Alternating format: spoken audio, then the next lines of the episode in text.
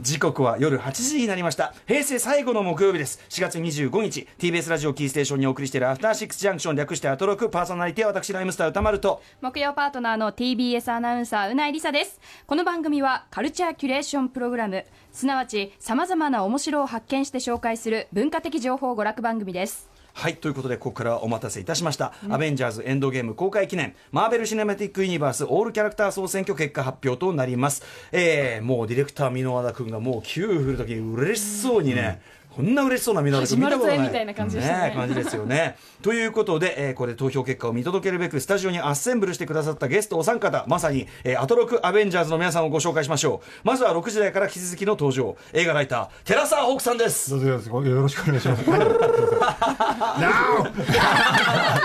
これでなんとか5枚出して、えー続いて大人気ラッパーでアメコミの翻訳監修も務めてらっしゃいますアメコミ2パンピーさんです。よろしくお願いいたします。やったー。板橋区のダメ兄貴でございます。ピピピピピピ。はいそして、えーパンピーさん。パンピーさんもこの番組ははい昨年12月にアメコミ年間ベストを紹介していただくね、はい。えー会議に登場していただきました、はい。そして最後はこの方です。すいませんね今日も放送あるのにね。TBS ラジオセッション22パーソナリティ荻上チキさんです。よろしくお願いします。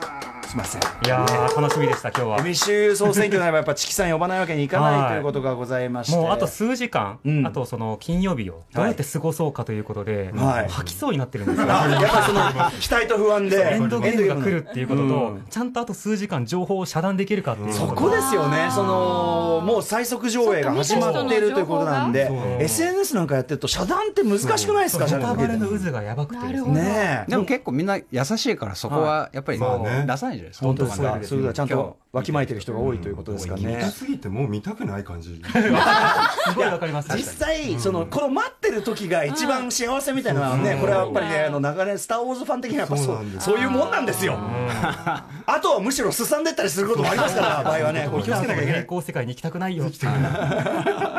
さあということで、えーまあ、あのお招きしてですね今夜は MCU、えー第1作「アイアンマン」から、えー明日公開最新作集大成「アベンジャーズエンドゲーム」まで22作品に登場した全てのキャラクターを対象とした人気投票企画を行います。はい。この1週間リスナーの皆さんから届いた投票数なんと370通。す。ごい数ですね。ねということですよそのね。中から MCU 人気キャラクタートップ10をドーンと発表していきます。これですね、あの私、歌丸も、そしてあのゲストの皆さんの票も反映されているということなんですが、もう集計終わってるので、はい。えっと、それぞれ、まあ、誰に投票したというのを、まあえーちょっと伺っていきたいんですが、えっと、じゃあ、まず、ホークさん。私はあれですね、キャップですね。キキャプテンアメリカやはり。ロジャース。やっぱりね、あの立派な人ですよ。ね。見れば見るほど立派な人。まあ、立派な人 彼の彼のなんていうかその、はい立場の変化みたいなものそのものがアメコミヒーローのその時代的な立ち位置の変化そのものでもあるし、実は軸はキャップですよね。そう、自我キャップです。うん、というね、そうあとキャップのなんかなんていうか真面目な人がああいう目に遭うのがなんか切ないですよねもう。辛くて逃げられないですけど、ん頑張ってって言いまうすね。ん、そのあたりキャプテンアメリカということでございます。そしてパンピーさん。自分は結構毎回変わるんですけどん、最近はビジョンっていう。あビジョンね。ビジョン。さつまいも。みたいです。あの緑緑とさつまいもみたいな 何に出てくる人ですか？何に出てくる人えーっとですね、エイジオブウルトロンエイジオブウルトロンっていうところから、おウルトロンストー。ンでなんかこういう人造人間みたいなの作ったじゃないですか。はいはい。あのクリスタルが入ってるなんかロボットみたいさつまいもみたいな。さつまいもみたいです。まあ、ウルトラマンみたいなさつまいもみたいな、はい。ちょっとそのあのアメコミキャラクターの映像化として、あ一線を越えたなっていう キャラクターですね。であのベスト着てる姿とかすごいあいいあの人間っぽい格好をできるだけしようとするあたりが切ない。ですよね。資料が来ました。ありがとうございます。はい。はい。はい。ビジョンがお気に入りでござい最ます。近好きですはいビジョンはえっとビジョンはあのあの消えあそうこれ人間的な状態になってるんですかな？あなるほど。変身するとそのさつまいもになるんですね。横から見るとウルトラマンにちょっと似てますね。そうそうそうそう。まああのメイメイクっていうかこうお化粧して人間風にね見せたりする時もあるけどね。うん。はい。そしてえー、小木さん。はい、私はですね、アントマンですね。はい、スコットラングバージョンうんうんうん。のアントマンです。はい。あのやっぱりマイヒーローってそれぞれいると思うんですよ。はいはいはい。で例えばあの黒人がティチャラに憧れるとかね、うんあるいはそのやっぱりそのブラックパンサーだけではなくて、あのファルコンに憧れるとかいろいろあると思うんですけど、大学院を出て、ああ。しかもその離婚をして、あ。でなおかつその仕事がなかなかうまくいかなくてみたいな、うんはい。ああいったスペックででも、うん。調子に乗ってアントマンやるんだけど、うん。その後捕まって、うん。監視されてっていう、あの、うんうん調子に乗ったら大変になった才能を生かせてない感とか 結局知能よりも格闘で戦う様とか、もう泣けてきてしょうがないですよね。ああそういうことなんだ。彼のそのなんか血を這うような、はい。そのもがきみたいなものが。なんだかんだで泥臭いじゃないですか。そうですね、うん。あの話も2作ともその MCU ここのとこもうさほら宇宙規模になっちゃってる中で、まあ、それこそアントマンだけにすごい小さい話になってるところがキュートっていうのはありまたますよね。そのちょっとその柔らかい、そのギャグのムードにこう戻してくれたりするので、ね。そのスコットラングがね、その例えばエンドゲームでも、はい。その番宣とかでこう最後に駆けつけてくれるシーンとかがあると、ちょっとほっとする感じというか、日常が戻ってきた感じあがしますよね。のインフィニティ・ウォーで、まあね、あの大変なことになって、んっていうところに、あのひょうひょうとしたやつが来るとってのありますよね。うん。確かに。まあ、あのテラサ・ホークさん、こちらのね、マーベル映画、究極表のあの表現で言いますと、アントマンはお茶漬け映画。お茶漬けでお茶漬け。お茶漬けお茶漬けがお腹いっぱいっていうところにどうぞ。みんな大好きね。美味しい。お茶漬けになれば入るよ。入る入る入るうまいうまいさらさらいっちゃう。えーで私は何度も言っておりますが、えーエリック・キルモンガーさんでございます。あーえーまあ、ラッパーはやっぱりエリック・キルモンガーじゃないですか？あそっか。トゥーパッでもビクビラもありってことなんですね。うん、ビラもありですね、やっぱトゥーパック的まあでも彼はヴィランと言ってますけど、言ってること100%世論ですからね、まあ、パ完ブリック。全論破されてますや。っぱりパブリックエネミーファンとしてはね、やっぱりパブそういう感じですよ。う んはい、といったあたりでですね、えー皆さんまあ投票いただいてもすでに結果は出てるんですけど、皆さん1位誰だと思いますか？なかなか読めないと思いますけどどうでしょうかね。アイアンマンじゃないですか？普通にねうん。社長ね。やっぱあそこからスタートしましたし、そうですね。なんだかんだでうちにアイアンマンのフィギュア10個以上あるので、それやっぱ揃えちゃいますよね。あれは。確かに毎回マー毎回。クいくつだ？今度はい。はい50か、42次またかみたいな。はい。おマークそうですよ。50何とかまであるから大変ですよねそこね。80なの85かまでいくのか。あいつ作りすぎなんだよ。そうだね。作るのに逃げてますからね彼はね。3で花火みたいにいっぱいね消耗してましたからね。というあたりで、まあ、もちろんね、トニー・スタークはもう一作目のやっぱりあのロバート・ダウニー・ジュニアのはい。トニー・スタークが魅力的に、あのキャラクターを魅力的にするってなかなかの話技ですからね。人間のクズでしたからね。ね、人間のクズだし役柄上悪役だろこれっていうね。あとお前のせいだろがやたらと多い大体そう MCU 全部に言えるあの P さんはどう思いますあ1位ですか予想いや普通にやっぱりそうなんじゃないですかアイアンマンあギャップじゃんアイアンマンかアイアンマンだと思うし、やっぱり一番その花があるっていう、うんその入り口になった人中心ですもんねやっぱね、やっぱり一番この人がこれに適役っていうか他の人ができないっていう感じ、そうね。ロバート・ダウニー・ジュニアもそうだったから、多分キャあアイアンマンなんじゃアイアンマン。ないかなって、はい。えーホークさんもやっぱり。まあそのね。あとはでも怪談時雷神ソウがどこまああでそうね。そうか。うん頑張ってくれるかといううんあの可愛らしさ。うん、あと意外とでもこれはその例えばロキとかそういう脇で人気ある人がはい。そのクイアードの中でこう伸ばすみたいなのもあるかもしれないですね。やっぱ兄弟愛ですよね。そうともね。うんというあたりでございます。はいさあちなみにアイアンマンのことねうなえさんは何て呼ぶんでしたっけ？アイマンマン。はい。ね、アイマンマン。でも私もアイマンマンだと思います。え？アイマンマン。素人ながら一番アイマンマンだとはい。アイマンマン。アイマンマン。とい。うことでアイマンマン。ね。あ大丈夫なんですね、そうギリギリ。で大丈夫。ギリやっぱやっぱそう思うよね。はい。やそうでしょといったあたりでお知らせの後 MCU 人気なナンバーワンキャラ誰になるのかドーンと大発表いたします。はい。After Six Junction.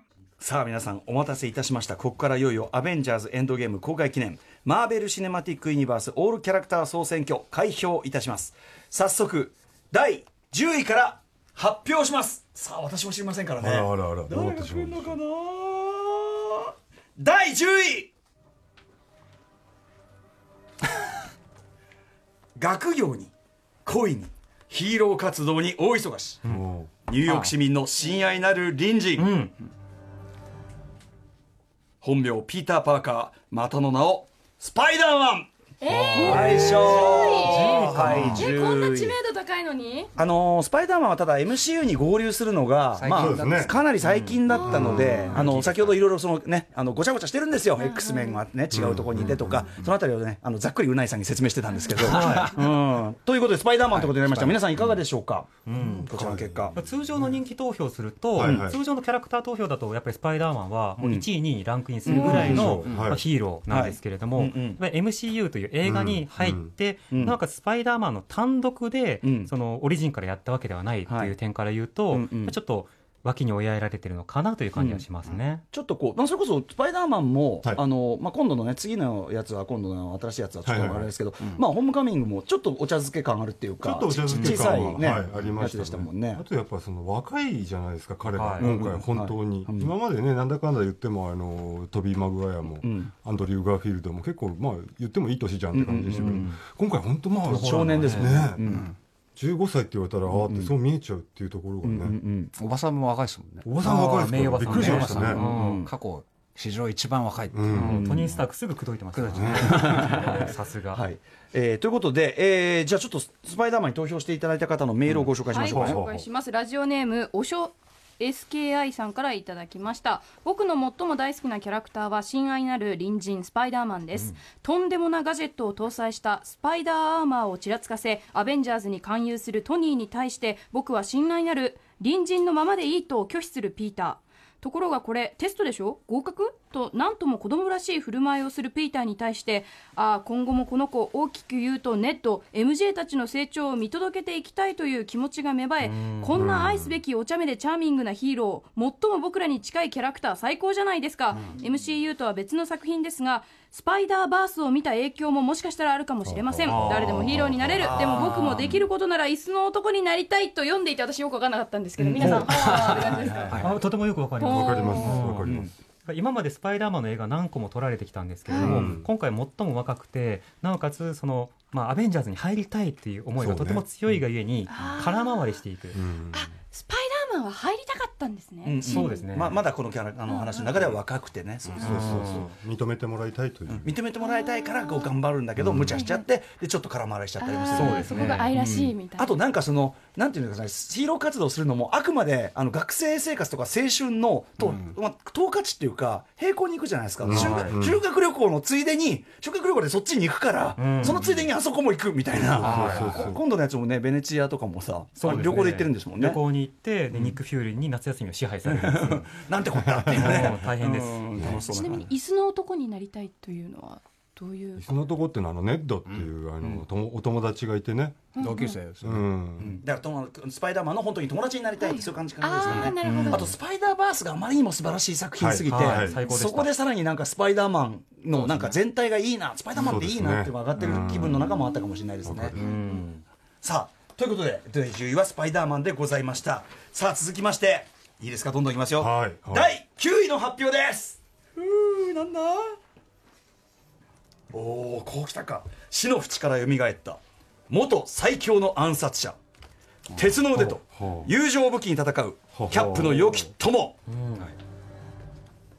本名バッキー・バーンズ。またの名をウィンター・ソルジャーそうきたか。あらあらあら早速ちょっとヴィラン寄りから、ちょっとね。超嬉しい。あそうですか。でもバッキー好きな人多いじゃないですか、これはもっと上だと思ってましたね。あそんぐらいですかやっぱり。みんなありだよってもっと宣伝してたら、はいはいはいはい。もうもっと上に行ってた可能性あると思います、ああなるほど。ヴィランもありだよってなったらねなるほどなるほど、うん。うんやっぱキャプテンアメリカというね、そのアベンジャーズの軸となる、はいはいはい。あの大ヒーローをん。ずっとまあ第二次大戦の時から支えてきて、うん。はい。でやっぱりその悲しい結末になったかと思いきや、ん。そこでくっついて離れてくっついて離れて、うん。はいはいもうっていう感じがたまらない、またねセバスチャン・スタンがねまた美青年ですからね。ねうん。そうね。ねあアイトーニャじゃあんな役やってんのにみねたいなのありますけどね。はい。えーもっとじゃあ上でもよかったかなぐらいの感じですか、P 様とかも。なんかすごい花が常にあって女性の人気がすごいある気が、ああまあね、そうですよね。単純にかっこいいですね、うん。なんかこう割とこうロキとか生い立ちとかサバッキーとかちょっとこう脇のねあの影があったりちょっとひねくれてる人とかがやっぱこうさこうマッチングというかさ、う。んね、湿布的にはすごくグッとくるっていうのがあるじゃないですかやっぱりね。はい、ということで、えーうないさん、はい、メッセージご紹介します。ラジオネームスナイドさんからいただきました。主人公の幼馴染から冷徹な暗殺サイボーグへ。愛くるしい笑顔から悲しげな表情の揺れる様が守ってあげたいという気持ちにさせてくれます、キャプテンアメリカのシリーズで毎回彼を救おうとするスティーブに感情移入が止まりません、ファルコンウィンターソルジャーのドラマシリーズも楽しみです。あそうだあそうかそうか。それもあるんです今度やるんですディズニーがね、はい。いよいよちょっとねこう配信チャンネルに踏み出してまたコンテンツが、はい。コンテンツが、金払いますよ。払う払全然払います。財布は用意できてます。セッションらしからぬこの下尻大乗っかり的な。ねえいやまあでもバッキーこういうのが入ってくるのがやっぱ MCU 総選挙っぽいとこじゃない、なんかうんちゃんとわ脇というかそのダークなキャラクターも入ってくるというあたりがね、はいいいあれじゃないでしょうかね。さあということで、ね。はい8位いってみましょうかね、さあこれやっぱ発表するためにちょっとドキドキしますね。そうですねこれ。手に汗握ってきた。第8位の発表です。おおなるほど。はい。宋の弟でいたらずいたずら好きの困った神様。うん。ヒーローなのかヴィランなのか。お前はどっちなんだ。ロキ様でございます。なるほど。はい。ねトム・ヒドルストンさんヒドルストンのね、ロキでもう大人気になりましたけども、はい。でもこの人あってのマイマイティー・ソーシリーズですからね、うんやっぱりねね。宋自身はね、ん。まあ割とこう単純明快というか、ねそうですね。竹を割ったような竹を割ったような、うん男ですけども。そうですまあ、ロキで話動いていくっていうのは、はい。うん、だってこの人いなかったらマイティー・ソーダークワールドなんてどうなってたかっていうですね、は面白い。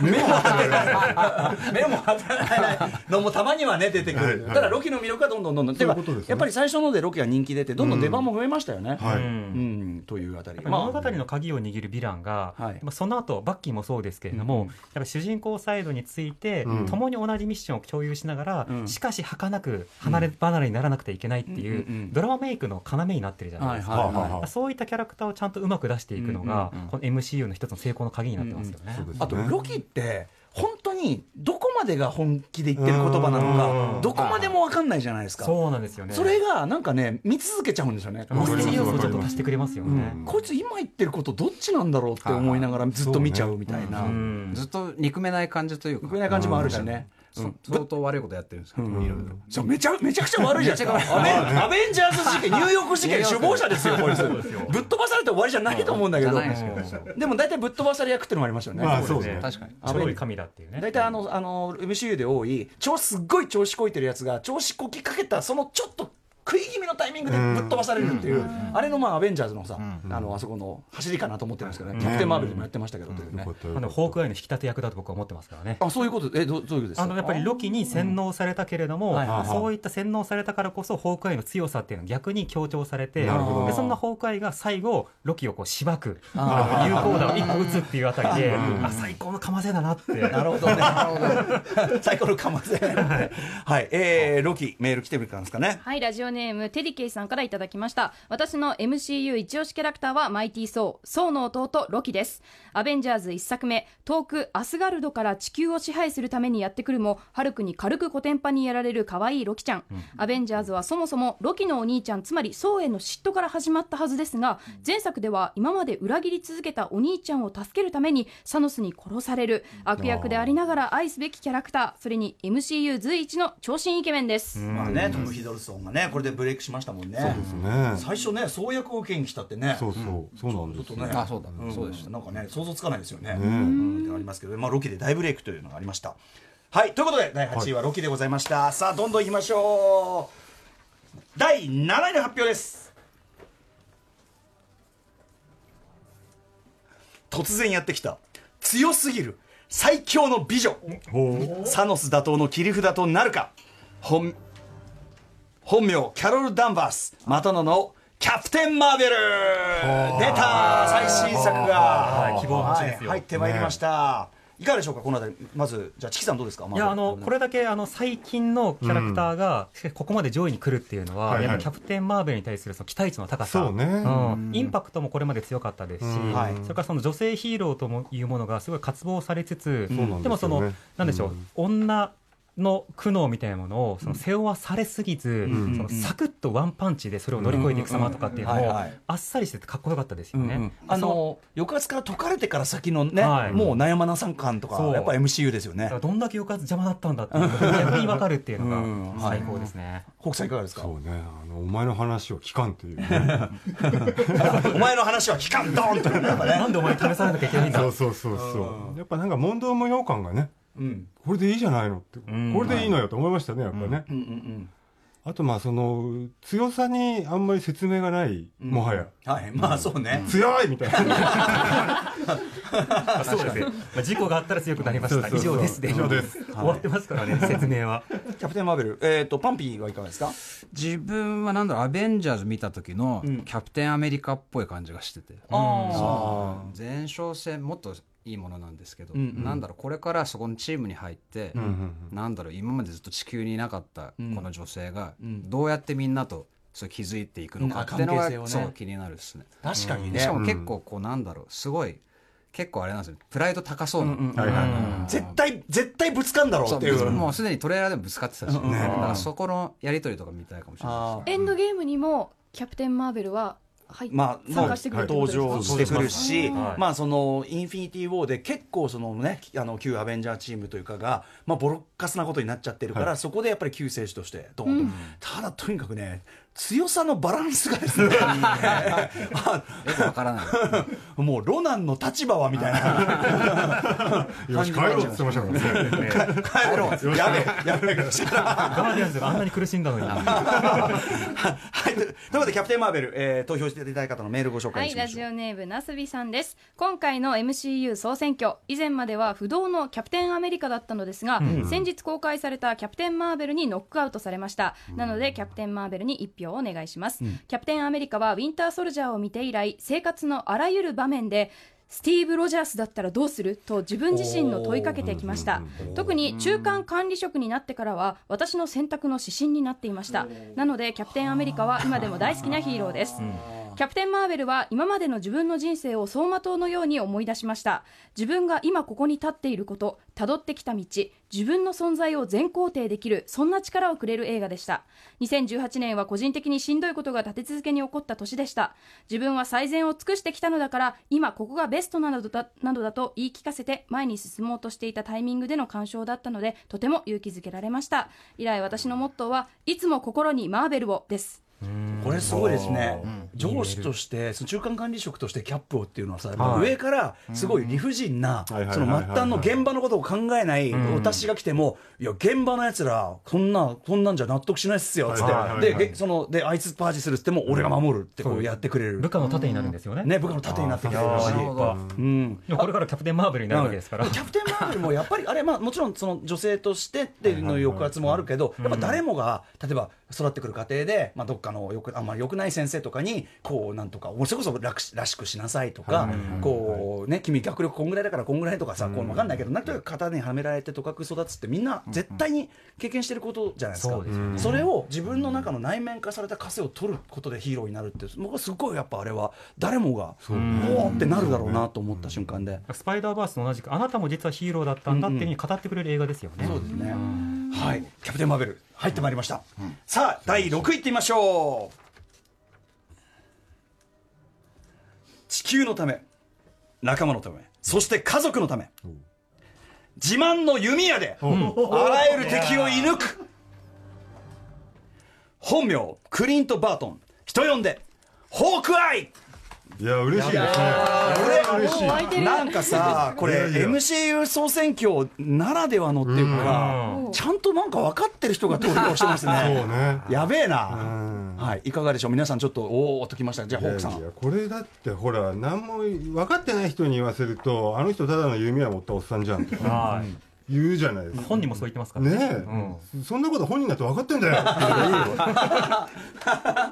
まあね、普通の人間ですけど、まあスーパースパイではあるけども、ホークアイ、これ入ってくるという。まあチキさんいかがでしょうか？そうですね。でもさっき言ったようにその MCU の中でそれぞれがスーパーパワーを持って大活躍するんでしょ、だからじゃあキャプテン・マーベル一人でいればいいんでしょ？みたいなこと言われがちですけど、うん。ヒーローはそれぞれの分野で活躍するんですよ、あなたもヒーローですよっていうことを語ってくれるのが、うんうん。やっぱりそのこのユニバースのいいところなんですよね。そうね。その時にやっぱりある意味最弱のうちの一人がこのホークアイで、そんな彼が最初ロキに洗脳されたことでやべ敵に回すとやばい、だけど地球をちゃんとウォッチしていてソウが最初に来た時も何か来たって報告してくれてっていう地球の守り神の役役割を普通のほぼ公務員のような形でやり続けてくれているっていう様とかにやっぱ泣くわけですよね。分。かる分かる。しかもずっと戦いについてってますから。そうですよ。そうですよ。ねえ、というホークアイ。えーあと、まあ、パンピさんどうでしょう？いやでも自分もそんな感じですね、あとはウウルトロンで出てきたあの明らかになった家族がいたっていう設定が結構、あの気になってて、であのアントマンも家族いるんですけど、ええ最近なんかインタビューとか2人で受けてるんですよ。ああのポール・ラットとあポールラットと。そうそう。でなんかそこでなんか新しい関係性だったりとか、なんか娘が弓矢こう練習してるシーンとかトレーラーありますね。なんかそういうのがどう続いていくのかなみたいな。結構気になるという。なるほどねはい。えー、はい。じゃあじゃそのメールをご紹介しましょうはい、ラジオネームお前も老人形さんです。ホークアイ一択ですね。アベンジャーズの面々はみんなそれぞれチート級の能力を備えている中、彼は超人的身体能力のみで奴らと肩を並べているこの男っぷり痺れます。しかも武器は弓矢という激渋チョイス。ノールックショットはジョン・ストックトンもびっくりでしょう。ブラックウィドウとのコンビネーションもたまりません。で、驚きなのが、おそらくこの総選挙でも彼は優勝することはないでしょう。きっと6位でしょう。でも、それもまたいいのです。ホークアイ最高ということで。すげえ的中的中させてる。ちなみにまあエンドゲームでも間違いなくねホークアイさんね、はいまあまあキーパーソンでしょうからね、間違いなくね。東京にいるのか、はい。で浪人というキャラクターなのか、ね。どうなのか真田広之さんと絡むのかみたいな感じですよね、まだ予告編で出てます、はいさあといったあたりで。さあちょっと6位まで進んでしまいました、ここまでいかがですか皆さん？最高です。楽しい！楽しいですね。でも本当皆さんがホークアイの価値をね、これだけ分かってくれてると本当に嬉しいことですね。なんか投票してくださってるその皆さんがちゃんと MCU の魅力を本当に楽しんで、でこそうですよ。うですごい考えていやでも俺やっぱ他一択だよみたいな。なんかそういうのも浮かぶから嬉しいですよね。ほらちょっとうなぎさん楽しそうじゃない？ですかすごい楽しそう。ねだって、ホークアイって多分ちょっと影キャラなのかな、メジャーなキャラじゃないんですよね。まあまあはいなの黙って黙っに、て仕事するタイプなんですなのに、分かる人には分かる。そのだってホークアイの実家がなかったらアベンジャーズは第2部で滅びてた。解散しますさあということでここからいよいよ第5位の発表ですこうきた第5位ですお飛ばせる矢と見事な口笛を持つ矢デビッド・ハッセルホフのような生かした冒険を続けたかやつかっこいい親父。つまりヨンドゥ・ウドンタヨンドゥが来ました。あらあら。ヨンドゥが来てしまいました。5位ちょっとあの MCU さあの楽しんで投票していただくのはいいんだけど、みんなかなりすごいよ 来ますね。でもやっぱりあれじゃないですかガーディアンズの。あうなぎさん読んでこの中にないですヨンドゥ、ガーディアンズ・オブ・ギャラクシーのキャラクター？ガーディアンズ・ギャラクシーの、ボリュームはい2でね。特にボリューム2でですね非常に感動的な。とても人を感動させた。敵ですよね。敵なんですけど。敵なんですけど。敵か味方かというね。スターロードを育てた、はいはい。敵かな？味方かな？ですよね。ワンではすごい嫌なやつだった、敵だった気がします。まあでもやっぱこの敵かな味方かながやっぱみんないいんですよねい。やいや。読んでどこれいかがですかこの結果皆さん。てホークさんねおやおや。おやおや。5位とはって言ってますけどびっくりしましたね。はい、いかがでしょうアトロクヘッズならではなんじゃないそう思いますね。なんだろうな。でもやっぱり俺ガーディアンズ・オブ・ギャラクシーがみんな好きすぎるんだと思いますよ。だからガーディアンズ・オブ・ギャラクシー票みたいなところではいはいはい。ヨンドゥに行くみたいなところあるんじゃないですか。その中でね。うん。嫌いな人いないですよね、頼れる兄貴分でありパパでありみたいな、うん。あとやっぱそのボリューム2、まあ、リミックスとは言いませんから、ボリューム2のやっぱり、ちょっとね、なあのまさかの泣かせてくるというあたり。はいあのデビッド・ハッセルホフもあるけどさあのメリー・ポピンズみたいだってさメリー・ポピンズってかっこいいのかってさ超かっこいいよって よーし俺はメリー・ポピンズだとかさなんかそれ可愛いんですよね。そうですね。地球ネタをかませてくると宇宙人がお茶目になってきますからね、あとあの可愛い人形を集めてるじゃないですか。はあはあいうとこじゃないですかやっぱり可愛げだな。はい応援メールじゃあはい、ラジオネームミスター青い空さんです。ガーディアンズ・オブ・ギャラクシーのヨンドゥです。キャラクターとしても好きですが、それ以上に口笛で矢を操って相手を殺す矢化という武器がガジェットとしてとても斬新で好きです。個人的には殺傷能力だけなら MCU 全体でもトップクラスの武器だと思います。2では息子のような存在のスターロードを自らの命と引き換えに救うところは、 one、two 通じて屈指の名場面でしょう。あとまあそのね、あれで必殺技でこう一緒にさあのロケットと脱出するところ、大殺戮シーンですけど、何人殺してるんだっていう場面だけど、最高ですね、うん、あそこも盛り上がるしね。はい、確かに。P 様的にはルヨンヨンドゥどうですか？いやでもすごいですね。アトロクヘッズ的な感じさっきも言ったんですけど、それがにじみ出てて面白い、この人も矢矢使うし、うん。うん、あ確かに確かに。弓矢人気が高い。やっぱみんなアナログな感じがねいいのかな。うん、さあどんどんいきましょう。じゃあ4位の発表いってみましょう。第4位の発表です。泥棒からヒーローへ。お。娘のために小さくなったり大きくなったり大忙し。い本名スコットラングまたの名を。アントマン。やった。いやーということで、今日ね、チキさん、あの、はい。アントマン T シャツも着ていらっしゃいますが、チキさん一押しのアントマンが、え堂々の4位でございます。いかがでしょう、チキさん？なんかねこう「トイ・ストーリー」を見てるような感動があるんですよあねー何かこうおもちゃのようなものがこうちゃんとガジェットして出てくるのもさることながら、はい。小さいながらも実は見守ってるんだよっていう、あの届かないような愛情を一方的に送ってでも時折その愛が返ってくるみたいな、この交通感ですか、ねそうしたものがもうストーリーとして最高ですね、あとやっぱりそのスケールがうん。極度に小さくなると、逆にスケールがでかくなるのかっていう、そうねあのあそっちもいけるんだみたいなのがすごく新鮮でしたね。1, ではやっぱりその1個盗んで逃げられるかっていう話で,、で2はあの逃走犯じゃないですか、はいはいはい。ずっと逃げましょうっていう話で、なるほど。そういうミニマムな話ですけどあのすごくその、まあ、親近感もあると同時に、やっぱりその格闘シーンの面白さとかですよね、はいはいはい。やっぱ小さい世界に行くっていうことがここまでそのマーシャルアーツのはい。さまざまなバトルシーンを画期的な映像にしてくれるかキャラクター設定ってここまで面白くなるんだっていうのも、大きくなったり小さくなったりもね、はい。ありますしね。あの厨房のところの戦いとかね、はい。アントマン・ワスプかとかありましたけどね、はい。包丁を避けたりとか包丁を避けたりとか。包丁の上を刃の上を走るとかね、はい。はい。はいありましたもんね。P 様いかがですか？なんかでも今回のエンドゲームでまたキーになりそうなそうね。あとはなんかファンセオリーがあってあのサノスの倒す最後のやり方がアントマンが小さくなってササノスの尻の穴から入って中から大きくなる。ファンセオリーがあってそれを結構本人がインタビューで聞かれたりとかしてて。そうやって倒すんじゃない。こうやって倒すんじゃないかみたいな仮説をファンが立ててるってことですよ。確かにそれできるっちゃできるはずだもんね。ケツっていうかいろんな穴あるだろうって。他にも穴あるだろうって話なんだけど。どこでもいいですよ。どこでもうんなるほどなるほど。はい。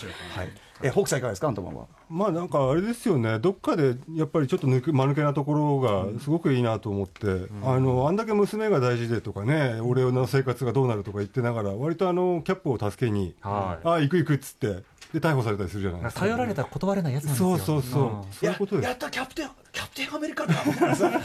あれも良かったですね。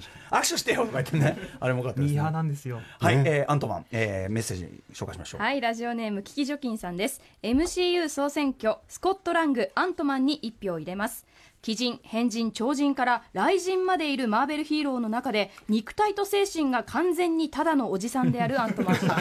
精神。もね作品の連なりによってお話の規模がどんどん大きくなる MC MCU の中で彼を主人公にした一作目の「アントマン」では間違いを犯し続けた彼が知恵と KUFU 工夫とそれなりの頑張りによって一人のパパとして成長するという小さなお話に仕上がっています。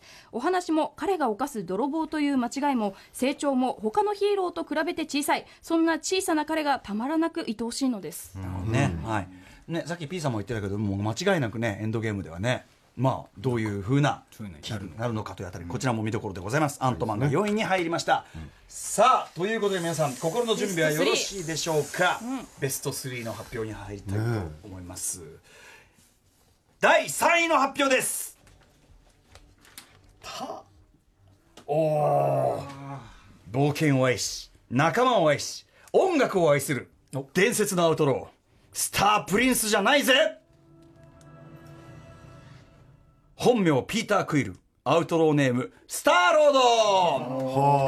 厨房ネーム。中二ネームスターロードっていう。そう呼んでくれって言ってますはい、ガーディアンズ・オブ・ギャラクシーのね、はい。まあ、主人公と言いましょうか、スターロードでございます。まあ、みんな大好き、ガーディアンズ・ね気持ちのいいバカですからね。気持ちのいいバカ。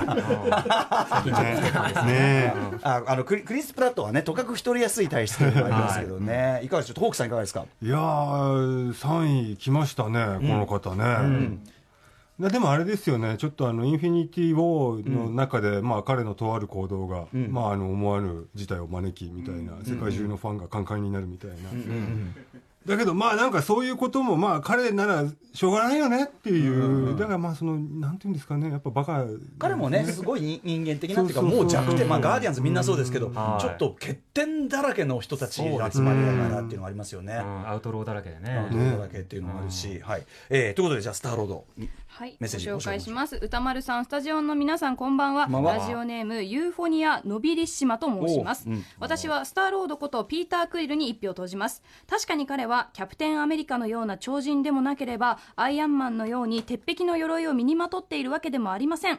ソウのように最強の武器も持っていませんしかといってハルクのような変身もできないばかりかホークアイみたいに特筆すべき一芸の持ち主でもありません。しかしそんな持たざる者である彼はピンチに遭遇した場合アイディアとユーモアそしてチームワークで乗り切っていくのです。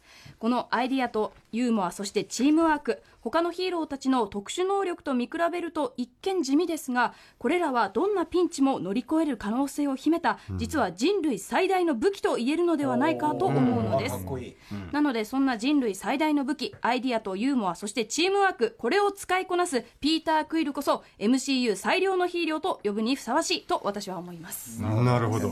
あのボリューム2でのねまあ俺ちょっと実は超スーパー偉大かもしれないみたいになるんだけどいや偉大さとかどうでもいいしみたいな感じとあと俺の親父は超クソ野郎っていう時のやっぱその思い切りの良さ迷いのなさクソ クソ野郎に対しては何であろうとね 鉄を下すというねこの思い切りの良さもやっぱりあれ良かったですね、うん。あとまあ単純に「ガーディアンズ・オブ・ギャラクシー」はやっぱりその MCU の中で、あのいろいろこうバランス悪い作品とか、魅力的だけどバランス悪い作品とか多い中で、まあ間違いなく映画としての出来はねトップクラスっていうそういうところも作品の魅力も大きいかなと思いますね。MCU といえばやっぱ音楽を楽しむみたいなカルチャーを決定づけたのもこの作品ですよね。マジもう今結構みんなやるようになっちゃったけど、うん。スペースオペラにあの普通の地球の70年代80年代のポップミュージック流すって発想自体が、そんなのありなのって、びっくりしたのこの場面だって最初、確かに。オープニングの場面ね。ね。はい、P さんもまあ音楽的にもそういうところも楽しめるし。そうですね、なんかロマンがあるですよね、宇宙でそのウォークマンを聞くっていう、ん。なんか全然あるかもしれないし、これから現実世界に、あとあのなんだろうクリス・プラットのまんまというか、うん。はいはいはいはい。その人間味というのが結構まんまそのままスターロードになってる気がして。確かに、そうなんか一発でこのこれって感じ言えないんですけど、なんかつかめない花とか、うんうん。あのスター性みたいうんうのがん。すごい魅力的なんだなそうね。確か彼なんかそのなんていうのかな、あるよね。あのパッと引きつける感じがね、あこいつ好きっていう感じがね、はいはいはいはいあるよね。はい、ということで「スターロード」第3位でございました。うわあと2人ですよ。あと二人？あららら。あららら。ちょっととなるとこれ意外なビッグネームが完全に10位から落ちてる可能性が なりますヨンドゥルとか、ヨンドゥルとか入ってる。さあということで第2位の発表です。キャー。全ては彼から始まった。鉄の鎧を身にまとい悪と戦う空飛ぶ社長。おご存知トニー・スタークまたののアイアンマン。おおまたののアイマンマン。アイアンマン。マン2アイ位マンマンでございます。2 位ですね。まあだからあのほらやっぱえこれやっぱアトロク投票だからやっぱそう王道は外しがち問題っていうのがやっぱありますからそうですよこれはね。ねでも堂々と2位ですよやっぱり社長ね。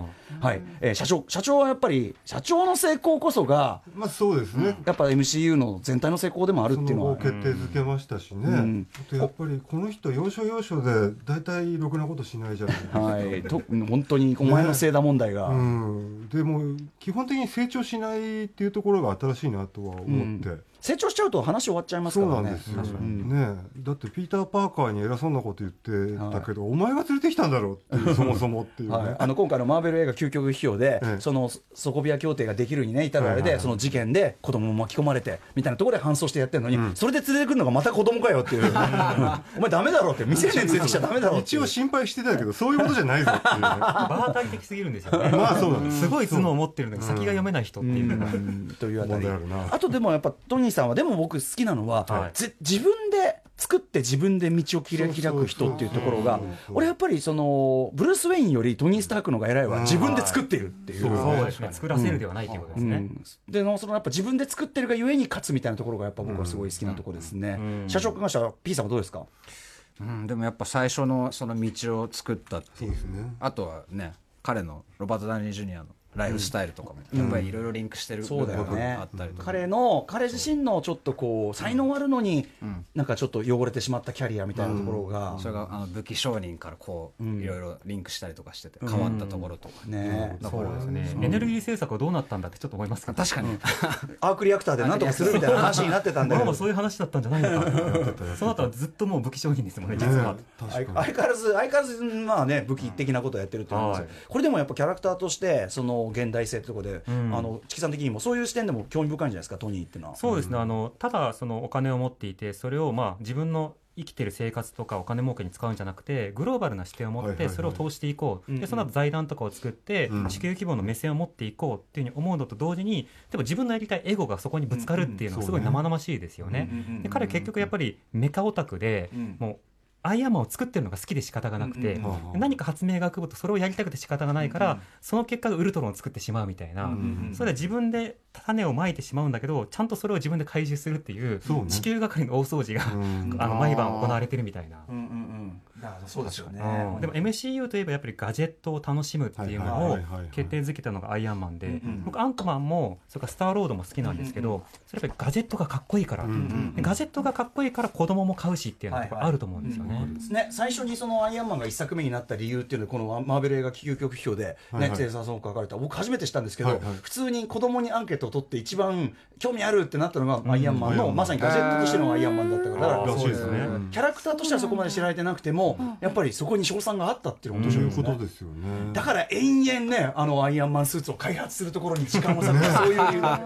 あれはでもさやっぱねなんかこう家で自分なりのカスタムして作ってくやっぱ快感みたいなのねありますからね。あそうだアイアンマンじゃあはい、ラジオネームアーマーブレイクさんです。MCU 総選挙。ベタですがアイアンマントニー・スタークに1票入れさせてください、アイアンマン1作目が公開された2008年は DC のダークナイトやヘルボーイゴールデンアーミーといった何気にアメコミ映画の傑作が連続した年でしたがそのうちアイアンマンだけがいまだに路線変更せず登場から11年目の今まさに関連シリーズのクライマックス完走を迎えようとしています、ね。MCU の柱であるアベンジャーズシリーズの基軸にしてはキャプテンアメリカが添えられていますがロバート・ダウニー・ジュニアを起用した原作から大きくかけ離れたキャラクター再構築の最も成功した例として鑑みても、彼こそがまさにミスター MCU いと呼ぶにふさわしいのではないでしょうかだって2008年ぐらいの時マーベルのこあのキャラクターのポスター見てもアイアンマン真ん中にいなかった全然、ね。全然そんな前ないキャラクターだったのに。割と横の方っていうか、まあ一軍ではありますけど、スパイダーマンとか X メンは真ん中にいたんですけど、はいはい。それがこの10年で知名度はい。すごい作ってきたっていうのはすごいロバート11年間リブートしなかったっていうのがすごいですよね。本当ですよ確かに確かに。他どんどんリブートしてん。こけたやつもいっぱいあるのに。ね、そしてね、まあ、あの2008年もちろん「ダークナイト」も好きな映画だけど、はい。はい。俺はねあのシピリのようにあのど堂々とアイアンマンを1位にできる男でありたかったってねい まだにね悔やまれるあたりでございます。さあというところで栄光の MCU キャラクター総選挙、ん。第1位の発表です。なんだ？なんだなんだ？彼こそ正義彼こそアベンジャーズ。正常期を手に自由のために戦う男。失った仲間を取り戻すことができるのか？本名スティーブ・ロジャースまたの名をキャプテンアメリカ。キャップでした。あでもさ綺麗じゃないキャップと社長のあやワン選手、うん。超綺麗。しかもね3位スタースタースターロードでってこれもういいんじゃないこれ。んそ球チリじゃない？代表と宇宙代表決まりましたからね。綺麗に決まりましたね。はい、えー、まあということでじゃあ早速キャプテンアメリカのはいメールを紹介しましょう。ラジオネームニコルソーンさんです。ズバリキャップでしょう一作目ファーストアベンジャーで時代遅れでバカっぽいルックとキャラクターが現代のエンタメシーンに劇中含めいろんな意味で復活を果たし2作目の大傑作ウィンターソルジャーではそのキャラクターを突き詰めブレることなくキャプテンアメリカであり続けてみせ3作目シビル・ウォーでのアイアンマンとの対決で物語を大きく動かしフェーズ3の大きな推進力となりました。歌丸さんの言うところの MCU の、えー背骨となる物語としてキャップは常にキャップでありぶれることなくキャラクターとして存在していました、さらにビジョンを見た目の一線を越えたと歌丸さんはおっしゃっていましたが個人的にはまずキャップこそがそれだと実感しております、確かにね。しかもねまあまああとで言うよはいはい。えー神様怪物天才に囲まれながら常に正しくブレずにいようとする姿勢そして時折見せる孤独感からの100年来の親友バッキーとの絆というブロマンス、そこを割っているファルコン話はそれましたがあの病弱なもやしっこが宇宙の命運をかけた戦いに挑むというだけでもう涙が溢れてきます。サノスに立ち向かうのはあの路地裏で、えー立ち向かい続け紛れもないスティーブ・ロジャースなのです。はい。ねということで。ということで。ねいいね。グッときましたねこれね、えまあまさにまああの MCA はまさにそのさっき言ったビジョンに限らず、はい。あのあおこの一戦見事にクリアした例えばね、まあ、そうとかさ、ん。ね 北欧神話の神様しかもトンカチ持った神様が、バカバカしくなく見える、まあ、バカバカしいはバカバカしいけど、それをちゃんとこう面白いものとして成り立たせるっていうのもすごいし、キャップはまさにやっぱり、もともとは極右ヒーローっていうかさなわけですよね。うん。愛国者ですからね。愛国者としてやってる、しかもその、まあ、完全にプロパガンダ的な側面を持ったヒーローとして最初は登場した原作でも、それをもう見事にそのヒーローの本質を変えずに、設定は変えずに、今にちゃんと読み替えてみせた、これすごくないですか、チキさん。そうですよね。やっぱり当時は例えば国債を買ってくれっていうキャンペーンボーイだったっていうところをあえてその茶化しながら描きつつ、でも時代や場所によって求められるヒーロー像が実は変わるんだ。でも変わったとしてもその相手に合わせて何かやることをその求められていることばかりやっていたらそれはヒーローじゃないよねと。うんうん。だからそういったヒーロー性っていうものを場面や時代が変わっても追求できるところと、うん。それに応じて変えなきゃいけないところをうん。葛藤し続けるヒーローとしても最初から描かれていたわけですよね。そういったそのキャップがでは今度のヒーローはどうなんだ今度の時代には何に立ち向かうんだっていうふうに考える時の主軸になるっていうキャラクターだったすごく説得力がありますし、はい。ね。やっぱりあの盾欲しいですよね。ガジェットとしてはガジェットとしてうん、でも本当におっしゃる通りそのこの時代にヒーローを成り立たせるのは何かっていうのは、そのキャップキャップの苦悩こそがもうイコールそのこの時代のヒーロー論になるっていうか。そうね。いやだからそのおっしゃる通り今回エンドゲームでその強い方が勝つみたいな結末にしてほしくなくて、はいはいはいなんかヒーローであるから勝つっていうかね。ヒーローはヒーローでこういう理由だからヒーローだしだから勝つんだみたいな、なんかねこうちゃんとこう筋道を立ててほしいなってすごいこう高いハードルを僕の中に、ちゃんとストーリーうん。を追いつかせられるかっていうことですそうねなんですよ、というね強さ合戦しないでほしいなっていうのがあるんだけど、P さんはいかがですか？キャップに関して。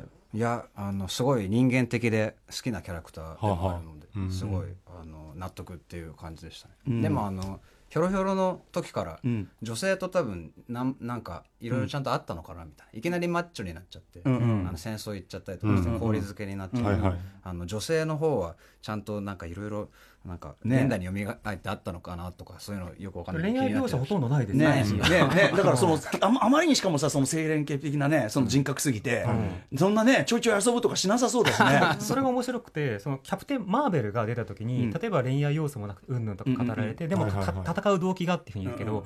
キャプテンアメリカの方も、うん。動機はもう最初からアメリカのためにしか実はなくて、うんうんうんうんシンプルであとは強くなりました、んで色恋とかないですっていうものだから、結構そのファーストアベンジャーと、はい。その前のプレ神話であるそのキャプテン・マーベルが、ん。結構ストーリー的に重なってるんですよね。なるほどね。確かに。うんまあでもきっとあれじゃないですかあの逃亡生活中にさブラックウィドウとか一緒と逃亡生活中に多分なんかだってエディンバラに登場した瞬間にさあのインフィニティ・ウォーにもうだいぶ雰囲気ちょっとだいぶあこいつあーひげの生え方とか、うんあーこいつあーシャロンシャロン・カーターともちょいちょい会ってるはずな連絡取り合ってるねみんなそうやってさ、あのなんていうのキャラクターをやっぱないい本当に生生きてる人のように心配しちゃったりとか、そういうのもやっぱ MCU 本当にね人気シリーズの証というか。さあということではお時間が来てしまいました。あるある。はい、まあ1位まで行きましたからね。ということで意外ね、ねあの入らなかったキャラクターとかもいると思いますが、まあはい皆さんね、えー投票ありがとうございました。といったあたりでじゃあまずはお三方にですね、えーお知らせ事など、えー、チキさんまずは今日のセッションですね。えー今日はセッション22、えー TBS ラジオで10時から放送です。で今日のメインセッション特集はですねゴールデンウィークが10連休ということなんですけども喜ぶことばかりではなくて、いろいろ困りごともたくさんあると、うん。病院が閉まるとか野宿者の方が困るとか、お仕事がないとかいろいろあるので、そうしたことをまとめてお伝えしたいと思います。なるほど、ゴールデンウィークのそんなにね浮かれてばかりいられないです事情困りごといっぱいっていう話です、うんうん。なるほど。はい、えー、そしてじゃあパンピーさん。えっと5月よあ4日ですね。来週、えっと埼玉のスーパーアリーナでビバラロックっていうフェスに、えーライブで出させていただきますので、よかったらあの遊びに来る方今日これで知ったっていう方も、えっとなんかやってるなって冷やかし程度に、えー見に来てくれたら嬉しいです。よろしくお願いします。リバーロックね。はい。でございます。そして寺澤ホークさんはやはり、はい、あの本が出ておりますのでぜひ、えーお手に取ってみていただきたいのと、あとはえっとですねこの本の週記念でイベントをやりますので、はい。そちらにもあのロフトの多田さんとかこちらでもおなじみの、はい。それからあの高橋大安さんというライターの方とそれからあ YOSHIKI さんも来てくれます、でそこであのマーベル映画の話を3時間ぐらいしようかなしかもエンドゲーム後でおそらくもうネタバレ解禁の状態でね、はい、話す5月の6はい日に渋谷ロフト9でございますので、ぜひよろしくお願いします。これ絶対盛り上がるでしょう、そして何よりもやはりですね、えーもう明日というかね、ね。もう今、最速で始まっております、今日です、はい、えーアベンジャーズエンドゲーム公開となりますので、ね、我々すごいですね、ディズニーから一銭ももらわずに、ここまでの熱意でね、放送をね、やるという、これをね。はい、ということで、えーどういうことになるのか、エンドゲーム、まあ、あの期待と不安もありますが、非常に楽しみに待ちたいと思います。お三方ありがとうございました。ありがとうございました